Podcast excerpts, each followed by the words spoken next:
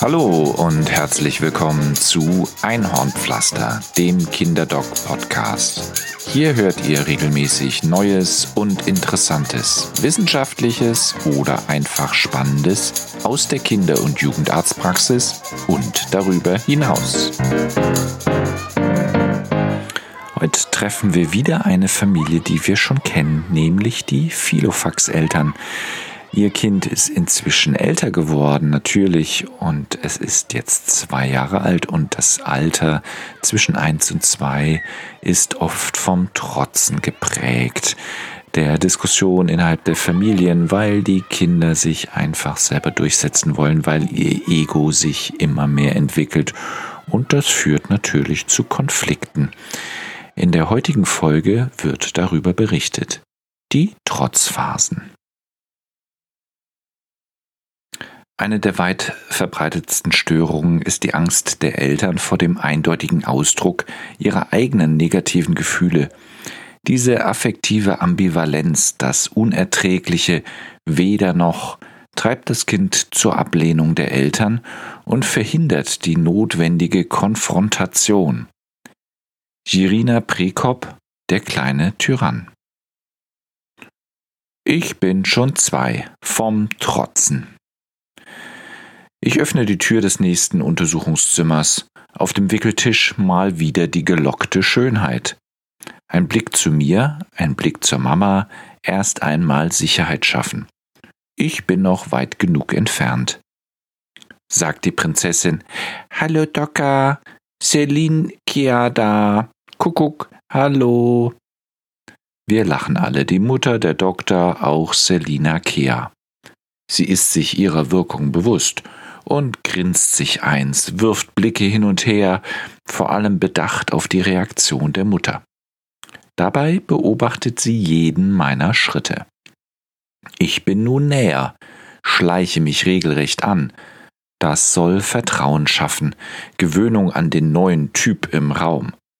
Das Kind weiß, dass es hier im Reich eines anderen ist und trotzdem versucht es, das Reich zu ihrem zu machen.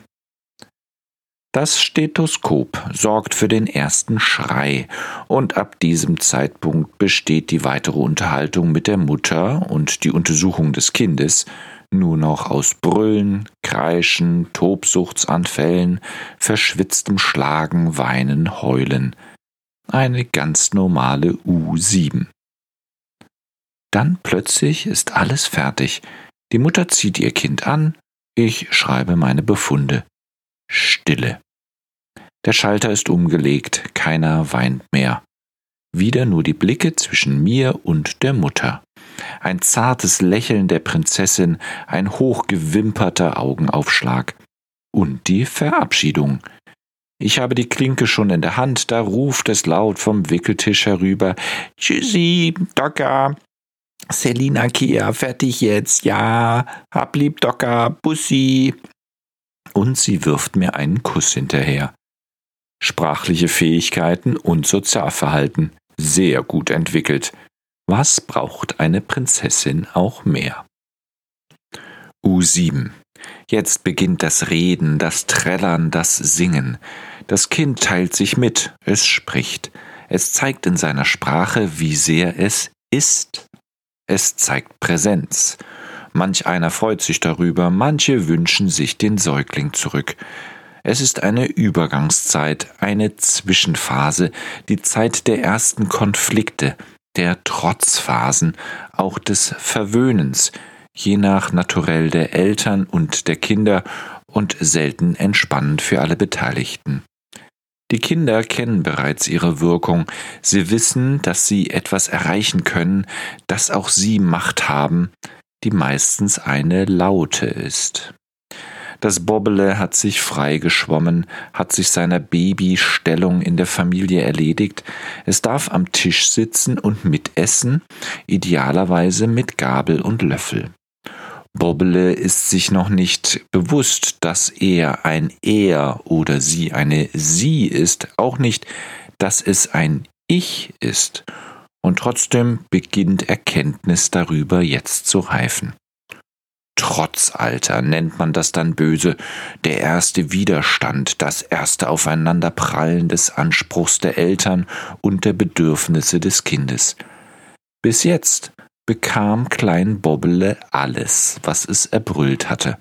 Das Essen wurde gereicht, die Windel gewechselt, es wurde bespielt und betütelt. Doch plötzlich haben Mami und Papi nicht mehr diese Zeit. Vielleicht gehen sie wieder arbeiten, vielleicht erkennen sie nach zwei Jahren, dass sie auch ein Leben führen wollen, vielleicht brauchen sie wieder mal Zeit für sich. Vielleicht sind sie es auch einfach leid, ihr Kind im Mittelpunkt des Lebens zu haben. Doch im Kopf des Kindes bleibt alles naturgemäß so, wie es schon immer war. Der Mensch ist ein zwanghafter Routinetyp. Ritual ist das Zauberwort. Es kann den Alltag retten, es kann ihn aber auch empfindlich stören, wenn plötzlich alles anders sein soll. Seit der Geburt war der Tagesablauf ähnlich. Morgens, mittags, abends, nachts, essen, wickeln, spazieren gehen, schlafen.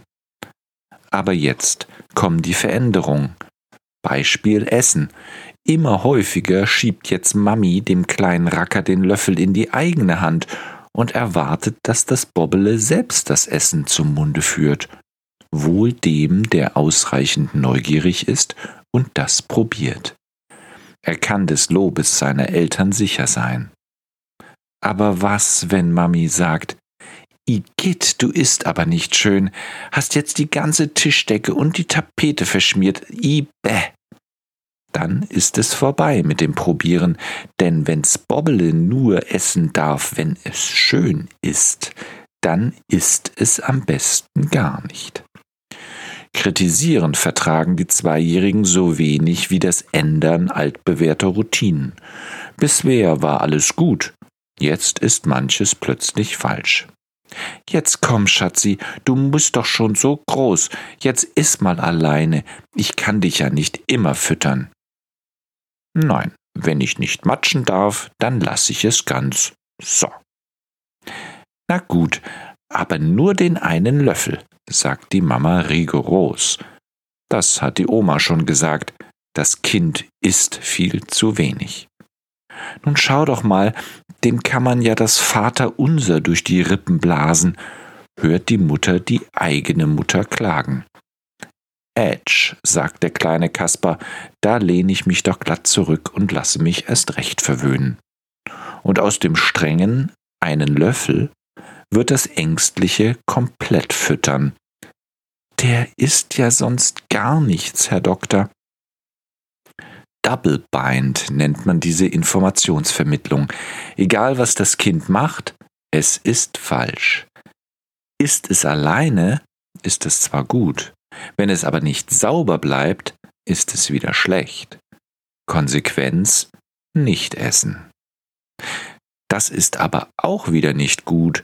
Das große Kind soll schließlich essen wie ein großer. Dass es das vielleicht motorisch und ästhetisch noch nicht kann, oh welch Konflikt für die anspruchsvollen Eltern. Das gilt auch für das Laufen lernen das erste Hochziehen, die ersten Schritte, das Zuklettern auf die Treppe, die kleine Leiter zum Hochbett. Haben wir schon mal aufgebaut, dann kann er sich schon daran gewöhnen. Groß ist der Applaus, wenn das Bobbele seine ersten Schritte tut. Und wie groß das Geschrei, wenn er das erste Mal der Länge nach auf die Unterlippe stürzt, eine Narbe unter der Flucht des Kinds ziert alle, die ausprobieren dürfen. Wer dort kein Mal sein eigen nennt, hat nicht genug gewagt. Aber Mami bleibt in der unmittelbaren Nähe, auf Tuchfühlung. So viel hat sie schon gehört, dass Kinder in dem Alter leicht stürzen, und auch kleine Stürze können große Folgen haben, Gehirnerschütterung und dergleichen. Treppengitter, Schubladenstopper und Steckdosensicherungen haben sie schon. Das muss sein. Sicherheit geht vor. Was war die Welt gefährlich, bevor es das alles gab? Und trotzdem, Das Bobbele möchte hinaus, möchte in die Sonne, zur Freiheit, in die Höhe, in die Geschwindigkeit. Also schweben die schützenden Hände der Mutter stets ein Handbreit unter den Achseln oder führen mitsamt einem Laufgeschirr den kleinen runden Kekskörper. Wie hübsch, wenn er da watschelnd seine Schritte macht. Mama zieht noch etwas an den Gurten des Geschirrs, sonst bekommt er zu viel Fahrt, dann stolpert es sich wieder viel leichter. Wer führt noch seinen Hund am Halsband spazieren? Wie veraltet. Denn was für den Wauwau teuer, ist für den Nachwuchs billig.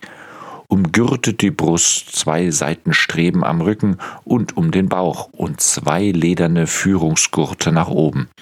So hält es sich sehr gut. Gejammert wird trotzdem. Der will doch laufen, aber er darf nicht. Nun wird er entgurtet, hingestellt, die Mama tritt beiseite und Klein Bobbele setzt sich hin, streckt die Wattearme nach Mama aus und gibt vernehmlich laut. Das kann kein Mensch ertragen. Also nimmt sie ihn lieber auf den Arm. Was sollen auch die Leute denken? Übrigens, der Egon Vincent von nebenan, nicht wahr?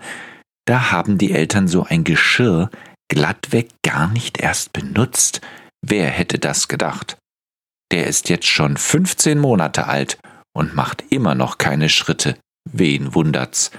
Er krabbelt nur. Ja, ja, schon recht schnell. Den ganzen Garten wetzt er seine Knie durch, von vorne nach hinten, von rechts nach links, erreicht die Himbeerbüsche wie die Erdbeeren, buddelt im Sand und wirft mit Löwenzahnblüten. Und kreischen tut er, ständig. Dass die den nicht im Zaume halten können, so wie wir unseren. Zwischen eins und zwei prägt sich alles die Furcht, das Misstrauen, das Schüchternsein, auch das Offensein, der Mut, das Vertrauen in das Leben. Eltern vermitteln das auf diese oder jene Art und Weise. Kinder sind die Spiegel ihrer Eltern. In diesem Alter sind sie erst einmal der Spiegel des Verhaltens von Mutter und Vater auf die Taten ihrer Kinder. Wer immer angsterfüllt seinem Kind hinterherläuft, wer immer dem Verhungern vorbeugt, indem er weiter alles füttert, wer dem Kind nicht zutraut, seine eigene Sprache zu finden, der behindert es in seiner Entwicklung.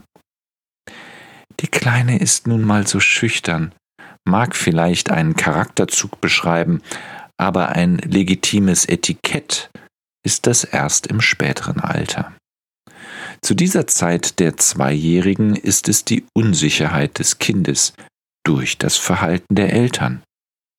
Kinder von Eltern, die klar sind in ihrer Meinung, klar und einig in ihrer Vorstellung von Erziehung, werden Halt empfinden, denn sie werden wissen, wie die Eltern reagieren. Diese Prinzen und Prinzessinnen trotzen weniger. Zum zweiten Geburtstag ihres Kindes sind sie wieder da, die Philofax-Eltern. So werden sie bei mir immer heißen. Ich hatte nur gewettet, dass der Vater den heutigen Termin auf einem iPad notiert, so wie früher auf dem Philofax. Aber so hip sind sie dann doch nicht.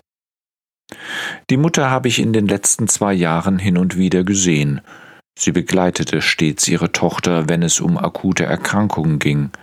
Bella Marike war nur selten krank, und wenn, dann nicht mehr als alle anderen. So sieht es selbstverständlich nur der Kinderarzt. Das Kind sei ständig krank, sagen die Eltern.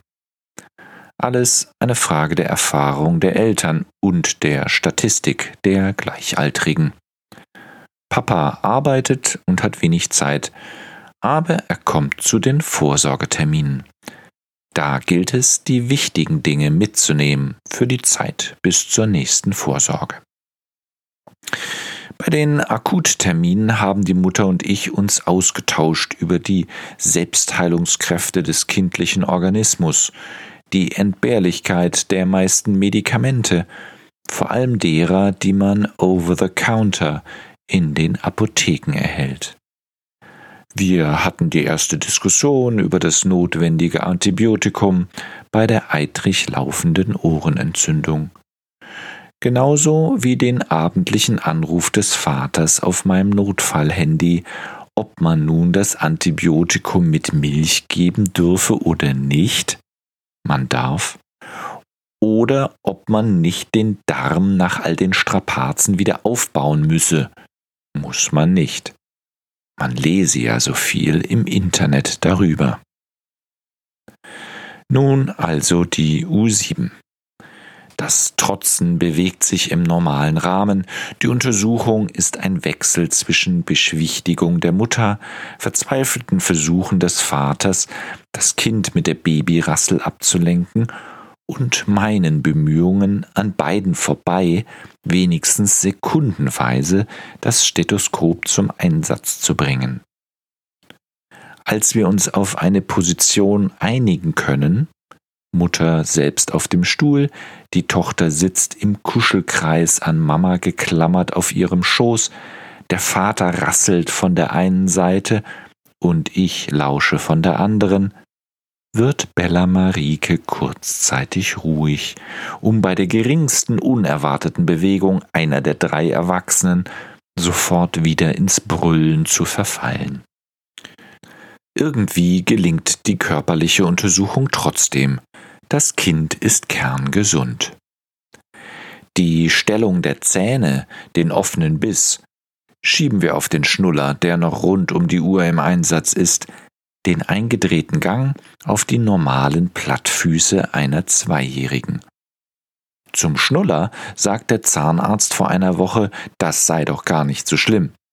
Aber vielleicht hat er auch andere Interessen. Ich gebe den Eltern noch Zeit bis zum Osterhasen oder dem Weihnachtsmann, dann muss der Schnuller komplett verschwunden sein. Nach meinen obligatorischen Fragen zur Entwicklung und der wichtigen Frage nach wichtigen Fragen der Eltern zieht Vater Philofax doch tatsächlich sein iPhone aus der Tasche und stellt die ultimative Frage Welche Zahlen muss sie denn jetzt schon können? Ich bin mir nicht sicher, was er damit meint. Zahlen? Mengen? Zahlensymbole? Zählen? Doch auf meine vorsichtige Antwort, dass immerhin manche Zweijährige schon sagen können, dass sie zwei sind, lässt er nicht locker. Schließlich sei es doch unumgänglich, dass Kinder bereits so früh mit den Aufgaben der Schule vertraut gemacht werden. Wiederholung sei doch die halbe Miete. Wenn er jetzt schon mit dem Zahlenbereich bis zehn beginne, dann bis zum dritten Geburtstag auf 20 aufstocke und dann auch schon die kleinen Einmal-Eins-Schritte übe, zahle sich das doch später aus? Ich deute vorsichtig an, dass man gerade von dem Förderwahn bei Kindern eher abkomme und dass die moderne Hirnforschung eher die Grenzen frühkindlichen Lernens betone. Außerdem sei es inzwischen allgemein gut, dass Kinder in diesem Alter spielerisch lernten, dass es besser sei, viel draußen zu spielen, das wäre eine altersgerechte Förderung. Aber ich war wohl zu unpräzise, denn es kam nur ein Und wie sieht es mit den Buchstaben aus? Also schreiben, meine ich, äh, das B aus ihrem Namen kann sie jetzt schon arme Bella Marike. Wir verabschieden uns. Von Bella Marike erhalte ich nur einen bösen Blick. Sie dreht sich weg, zeigt mir die kalte Schulter. Na, mein süßes Schatzi, möchtest du dem Onkel Doktor nicht auf Wiedersehen sagen? säuselt die Mama. Nein, sagt der Blick des kleinen Trotzkopfs. Ach ja, sie ist eben schüchtern, sagt der Vater. Soll ich dieses Fass nun wirklich aufmachen? Nein, nein, nein. Das Wartezimmer lässt noch auf viel Arbeit hoffen. Mein Zeitbudget ist schon überschritten. Ich gehe auf diese Diskussion nicht ein. Finden Sie, sage ich, ich kann eben doch nicht anders. Für mich ist es eine Schauspielerin. Meine Oma nannte die immer Früchtchen oder unerzogen. Der Vater schaut in die Runde, betreten, blickt zu seiner Frau, dann zu seiner Tochter, als wolle er tatsächlich das Verhalten seiner beiden Frauen vergleichen, beurteilen. Dann das Unvermeidliche. Na ja, das ist nur hier so. Die geht eben nicht gern zum Doktor. Dachte ich's mir schon. Wie klappt's denn so bei Oma und Opa, dem Metzger und dem Bäcker? Die Mutter schaut irritiert. Spricht sie denn da etwas? frage ich. Schon, sagt der Vater. Na ja, das stimmt aber nicht, korrigiert ihn die Mutter. Wie oft habe ich Sie schon gebeten, guten Tag und auf Wiedersehen zu sagen? Das mag sie eben nicht, da hat sie ihren eigenen Kopf, sagt der Vater. Und das ist genau das Problem. Kinder haben einen eigenen Kopf. Kein Mensch möchte sie zu Sklaven oder Hörigen ihrer Eltern machen, aber ein gewisses Maß an sozialem Leben darf man den Kindern bereits in diesem Alter vermitteln. Dass das geht, sieht man bei vielen anderen. Ich habe mich zu Bella Marike geschlichen, vor sie hingekniet und mir ihre rechte Hand geschnappt. Irritiert schaut sie hastig zu ihrer Mutter. Die Untersuchung war doch schon vorbei. Ihren Vater hält sie am Bein umklammert. Tschüss, Bella Marike, sage ich und schüttle ihre Hand. Sagst du jetzt mal Tschüss? Herrscht sie der Vater von oben herab an. Nein, stampft die Tochter mit dem Fuß auf dem Boden auf. Die Mutter lacht, der Vater auch. Ich schaue beide an und verziehe keine Miene, ganz der gestrenge Arzt, den ich hier spielen muss. Warum lachen Sie jetzt? Sollen wir weinen? gibt der Vater zurück. Nein, sage ich, bestimmt nicht. Aber lachen darf man, wenn es etwas sehr Lustiges ist oder Sie Ihre Freude darüber zeigen wollen, wie toll sich Ihr Kind verhalten hat. Hat sie das? Beide schweigen. Sehen Sie, sage ich, aber ohne dass Sie etwas sagen müssen, signalisieren Sie mit Ihrem Lachen, dass es akzeptabel ist, was Bella Marike tut. Diese hat sich inzwischen vollends hinter dem Bein ihres Vaters in Deckung gebracht. Sie tritt dabei auf seinem Fuß herum und sucht irgendetwas in seiner Hosentasche. Er kommt dabei ins Schwanken. Jetzt lass das mal, sagt er kurz und knapp zu ihr und schiebt sie einen Schritt weiter von sich weg. Jetzt flunscht sie die Unterlippe vor, bleibt aber genauso neben ihm stehen. Hey, super, Herr Philofax, hm, habe ich natürlich nicht gesagt. Jetzt waren Sie authentisch. Ihnen hat was nicht gepasst. Sie haben das klar gesagt, und sofort hat sie darauf reagiert, und zwar so, wie Sie es eigentlich wollten, oder? Er nickt. Und so muss man das dann wohl immer machen? Ja, vielleicht. Klar gibt es auch mal Blödsinn und Quatsch, aber in einer Situation, die schwierig ist und in der es darauf ankommt, sollten Sie Ihrer Tochter keine Entscheidungsfragen stellen, sondern genau das sagen, was sie wollen, ruhig in einer kurzen, knappen Form. Bella Marike steht immer noch wie angewurzelt und schiebt die Unterlippe vor. Es kämpft in ihr. Seien Sie dabei ernst. Die Hälfte der Botschaft senden Sie über Körpersprache. Wenn Ihnen was weh tut, sagen Sie das und zeigen Sie, dass Sie traurig sind. Wenn Sie sauer sind, auch das. Nur dann versteht ein Kind sie wirklich. Der Vater nickt etwas zögernd. An was man alles denken muss. Ich soll sie fördern, ich soll ihr was beibringen, ich soll acht geben, dass nichts passiert, und jetzt soll ich auch noch aufpassen, was ich selbst sage. Ja, das ist schwierig. Manche Eltern verhalten sich instinktiv so, aber viele versuchen mit ihren Kindern zu diskutieren. Als ob man mit Kindern Argumente austauschen oder sie um Erlaubnis fragen muss.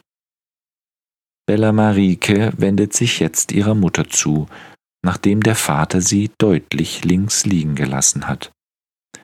Inzwischen haben sich zur Flunschlippe noch Krokodilstränen eingestellt. Sie geht die zwei Schritte zu ihrer Mutter und streckt ihr die Arme entgegen. Alles nicht so schlimm, mein Schatz, sagt die Mutter Philofax und hebt ihre Tochter auf den Arm. Das hat der Papa nicht so gemeint.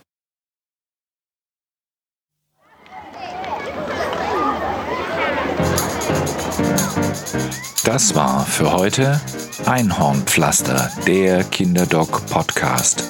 Vielen Dank fürs Reinhören. Wenn euch das hier gefallen hat, gebt doch ein Feedback in den Kommentaren unter kinderdog.blog, abonniert den Podcast oder erzählt einfach anderen davon. Alles Gute und bis bald. Bleibt gesund, euer Kinderdog.